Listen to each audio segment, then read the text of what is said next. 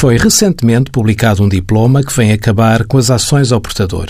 Estas ações são títulos representativos de partes de capital de sociedades anónimas, cujo acionista não se encontra nominalmente registado nas entidades depositárias dos títulos. Ou seja, será titular acionista a pessoa que estiver na posse do respectivo título. Prevê-se ainda o regime aplicável à conversão dos valores mobiliários ao portador, promovida pelo emitente.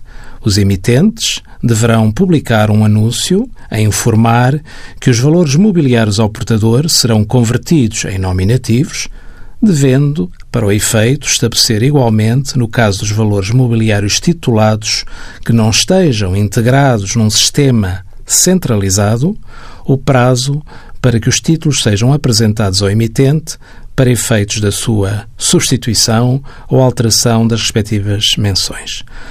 Decorrido o período transitório sem que os emitentes destas ações ao portador procedam à conversão prevista na Lei 15-2017, a lei prevê para os valores mobiliários ao portador integrados em sistema centralizado um mecanismo de conversão que garanta a aplicação de princípios e do regime introduzido por esta lei.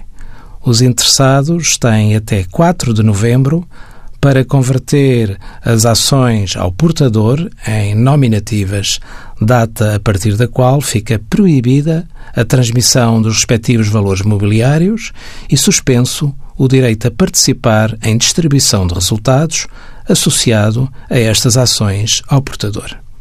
Envie as suas dúvidas para conselhofiscal.tsf.occ.pt.